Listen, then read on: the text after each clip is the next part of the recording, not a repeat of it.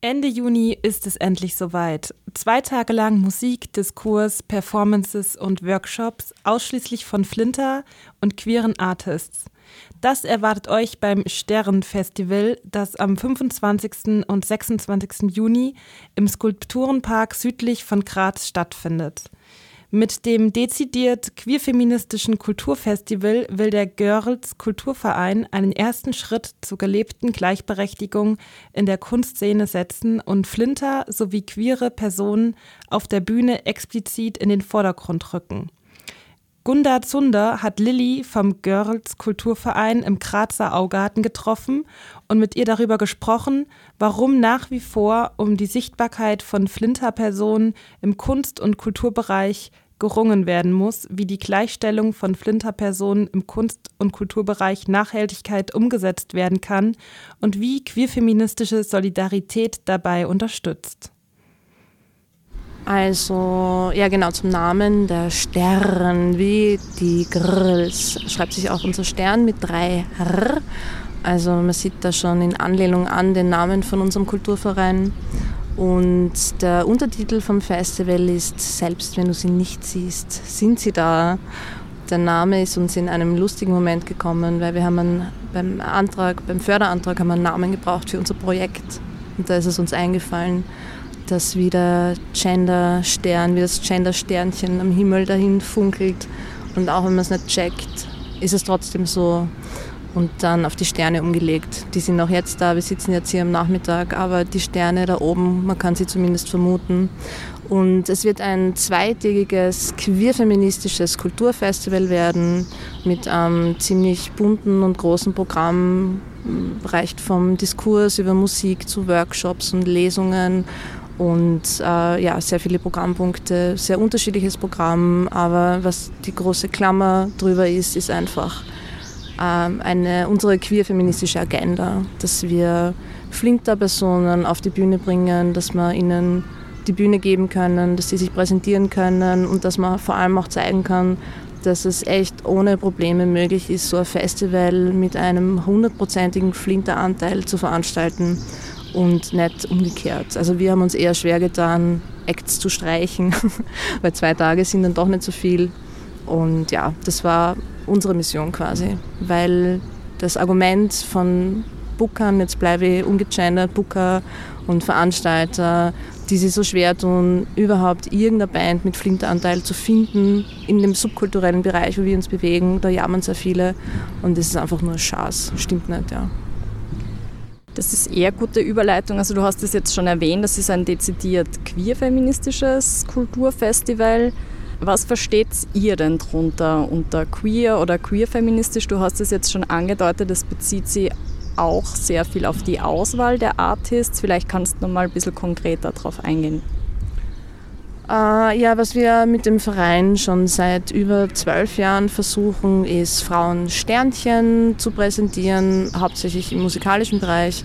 Mit dem Festival haben wir da auch inhaltlich uns ein bisschen breiter gestreut, eben mit Diskussionsrunden, mit Workshop-Angeboten und es geht um die Personengruppe der Flinter. Müssen wir hier in der Genderfrequenz nicht erklären, was das bedeutet, glaube ich. Und es sind einfach, ja, ist eine marginalisierte Gruppe und denen wollen wir einfach die Bühne bieten. Wie ist es euch denn dabei gegangen, ein queer-feministisches Festival zu organisieren? Was waren vielleicht so in der Planung, in der Vorbereitung Herausforderungen? Was war vielleicht schwierig oder was hat super cool funktioniert? Ich glaube, richtig schwierig war gar nichts, außer vielleicht die finanzielle Planung. Aber das jetzt, liegt jetzt eher an meiner Person, weil ich das nicht gern mag. Also sich mit einer gewissen Summe an Geld dann ein cooles Programm zu überlegen, das ist echt nicht ganz ohne. Macht aber zum Glück meine Vereinskollegin Maida die Gribograd. Vielen lieben Dank an dieser Stelle. Die ist unsere Zahlenmeisterin. ähm, vom Programm her, von der Auswahl war das Schwierigste, wie gesagt, vielleicht das Streichen. Wir haben, die Kathi Wiesel und ich haben hauptsächlich das Musikprogramm kuratiert und ja, wie, uns sind eigentlich zu viele Sachen eingefallen. Also die Liste wäre noch länger gewesen.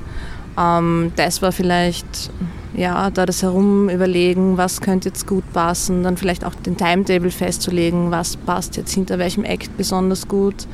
Aber ähm, in den anderen Bereichen kann ich vielleicht noch erzählen, also bei der Bespielung von den Skulpturen haben wir einen Call veranstaltet. Wir haben uns zwar selber ähm, offen gelassen, ich glaube jeweils drei Programmpunkte, drei oder vier pro Tag selber zu bestimmen, aber den Rest haben wir über einen Call gemacht und da hat man halt auch wieder entscheiden müssen. Also ich glaube, das ist vielleicht eher das Schwierige, aus dieser Fülle an Bewerbungen oder überhaupt aus der Fülle an dem, was da ist, dann aussuchen zu müssen und dann auch Leuten absagen zu müssen. Das finde ich persönlich eher schwierig. Aber alles andere, Festivalhackeln ist zart. Es gibt voll viel zum Tun, zu denken, zu planen, zu organisieren, zu vergessen und dann wieder einzufallen. Das ist vielleicht schwierig. Aber wir machen alles im Kollektiv, wir entscheiden im Kollektiv und ich glaube, da ist es ein Stück einfacher, weil die Verantwortung nicht an einer Person hängt, sondern weil wir uns das gemeinsam überlegen können, gemeinsam entscheiden können und wir machen das basisdemokratisch, das heißt, manchmal wird man überstimmt, aber ja, meistens diskutieren wir so lange herum, bis es fix ist und bis alle überzeugt werden konnten. Das, ja, das ist vielleicht, meine, schwierig würde ich jetzt nicht sagen, das ist das Langwierige dran. Wir, wir sind sehr motiviert und begeistert von dem, was wir machen. Insofern, glaube ich, gibt es da gar nichts Schwieriges. Wir haben jetzt schon festgestellt, und ich will das auch nochmal festhalten, Flinter-Personen, sie sind stark vertreten in der Musik-, Kultur-, Kunstszene. Das haben wir jetzt schon besprochen. Sie sind auch als ProduzentInnen, als OrganisatorInnen ver ähm, vertreten.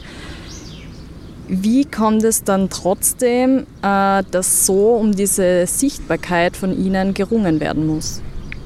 Hm, liegt am Patriarchat, ist jetzt meine Vermutung. Also man macht sich halt, auch wir, wir machen uns die Sachen immer mit den Flinters aus. Das heißt, bei uns sieht man selten einen Cis-Mann. Äh, könnte man vielleicht umlegen einfach. Eigentlich machen sich Männer alles untereinander aus und gerade eben noch einmal im subkulturellen Bereich, wie wir sind, treffen die sich alle nach der Arbeit auf ein Bier und dann überlegen sie sich, wann sie ein nächstes Konzert veranstalten. Dann rufen sie einen Kumpel an, der zufällig in einer coolen neuen Hardcore-Band spielt, die dann dort spielen darf. Ah, kennst du nicht Noven? Ja, genau. Die nächste Partie wird angefragt und so geht's. Also ist ein Boys Club, würde ich jetzt einmal sagen. Und von Veranstalter, von Organisatorenseite her ist es, glaube ich, manchmal auch ein bisschen die Faulheit, dass man sie nicht schert, dass man sie nicht in eine neue Szene vielleicht begeben möchte und man die Leute noch nicht kennt oder man müsste sich ja, man müsste recherchieren, man müsste sich umhören, man müsste vielleicht einmal auf ein paar Konzerte gehen, wo man eigentlich nicht hingehen würde. Und ich glaube, ja, die meisten scheren sich einfach nicht, dass sich da was ändert. Und es ist, wie gesagt, ich kann es nur noch einmal sagen, echt ein schwaches Argument, dass es da zu wenig gibt. Das stimmt einfach nicht, ja. Auf der Website vom Sternfestival schreibt ihr als Grills Kulturverein, dass ihr euch für einen Paradigmenwechsel in der Kulturszene einsetzen wollt und dafür auch einen gewissen Systemwandel vorantreiben wollt. Ich glaube, das schließt gut an an das, was du gerade gesagt hast. Was stellt ihr euch denn da konkret darunter vor? Also wir haben ja immer den Schmäh, wenn sich das System verändert hat, können wir den Verein auflösen. Weil im Verein machen wir ja, äh, ja, drehen wir ja alles um und wir sagen, die Mehrheit muss Flinter sein auf der Bühne, sonst kann die Band nicht veranstaltet werden. Oder wir suchen gezielt eben nach Flinter-Bands, die auftreten. Und dann löst man den Verein auf, wenn das nicht, nicht mehr der Fall sein muss, wenn Gender da kein Thema mehr ist, sondern das halt einfach normal wird, dass eben gemischte Bands gibt, dass es reine Frauen-Sternchen-Bands gibt, ohne dass sich irgendwer denkt, boah, die sind nur eigentlich ganz lässig für das, dass sie alles Frauen sind. So. Und fürs Stern haben wir uns das selber überlegt, einfach einmal vorzuleben und zu präsentieren, wie es sein könnte. Und da halt auch natürlich wieder bisschen überdimensioniert und wir sagen halt 100 Prozent. In dem Fall muss ich fast sagen, Finter und Queer. Wir haben nämlich auch Männer im Programm dabei. Zum Beispiel in unserem Grills Chor dürfen auch die tiefen Register, die Männer dürfen uns ihre Stimme leihen. Oder auch mit äh, unserer Drag Queen Freier van Kant wird auch ein Mann dabei sein. Aber sonst ja, gibt es bei uns keine Männer, außer die, die uns supporten uns unterstützen, indem sie uns schwere Sachen tragen oder beim Einlass über den Verein informieren oder bei der Bar das Bier ausschenken. Aber auf der Bühne wird es eben nur Finter und queere Personen geben. Und ich glaube, wenn man sich das dann einmal anschaut, dass das eh easy möglich ist, dann ja, vielleicht ist das schon der Anstoß, den manche brauchen. Ja, wir können es nur vorleben. Das ist unser Systemhandel, den wir anstreben. Ja. Diese nachhaltige, langfristige Gleichberechtigung von Flinterpersonen im Kunst- und Kulturbereich, das ist ja auch das Thema jetzt nicht nur eures Vereins, sondern das wird auch das Thema des Diskursprogramms beim Festival sein. Also wie kann das sozusagen funktionieren? Und du hast es jetzt eigentlich eh schon beantwortet, aber vielleicht fällt dir ja noch mal was ein. Was bedeutet das konkret für eure Arbeit im Verein und wie funktioniert diese nachhaltige Gleichberechtigung von Flinterpersonen? Habt ihr da schon Ideen oder habt ihr vielleicht auch schon was umgesetzt, eurer Meinung nach? Hm, also ich glaube schon, dass wir da schon was umgesetzt haben. Wiederum dadurch, dass wir es halt einfach vorleben, was glaube ich auch voll wichtig ist, auch für jüngere Personen einfach ja, Flinterpersonen auf der Bühne zu sehen. Gerade wenn es jetzt um die Musik geht, einmal eine Schlagzeugerin zu sehen. Nicht immer den Harvey sehen, der reinhauen darf. Und ich glaube, das macht dann schon einen Unterschied. Vielleicht löst das dann in einem selber was aus und man denkt sich ja, okay, eigentlich würde das auch ganz cool finden. Oder wenn man sich denkt, wir organisieren da jetzt schon äh, oder setzen schon ein großes Projekt um und wir machen es halt einfach. Ja. Also vielleicht kann es ein Stück weit auch ein bisschen Mut geben, dass man sich nicht scheißen darf. Und ich sage aber gleich dazu, man muss sich manchmal durchsetzen. Man, muss, man wird konfrontiert mit den gängigen Vorurteilen. Eben entweder wird man belächelt, weil, weil ich weiß nicht warum, es werden dann Dinge abgesprochen, weiß ich auch nicht warum. Und man muss sich vielleicht ein bisschen mehr durchsetzen, man muss vielleicht ein bisschen hartnäckiger bleiben um Dinge realisieren zu können. Also man kann jetzt das beliebte Klischee von dem geschissenen Tontechniker jetzt hier anführen, der dann Acts irgendwie, ja, weiß ich nicht, wir haben, wir haben so viele Personen schon so ungute Sachen erzählt, so wie, ja, ich erkläre jetzt einmal beim Soundcheck, wie das eigentlich geht. Und dann sagt die Person, ja, aber ich spiele schon seit 15 Jahren Schlagzeug du musst mir das gar nicht erklären, danke, aber du musst es mir nicht erklären. Und dann ist so dieses, aha, ja, okay, du kennst dich eh aus, ja.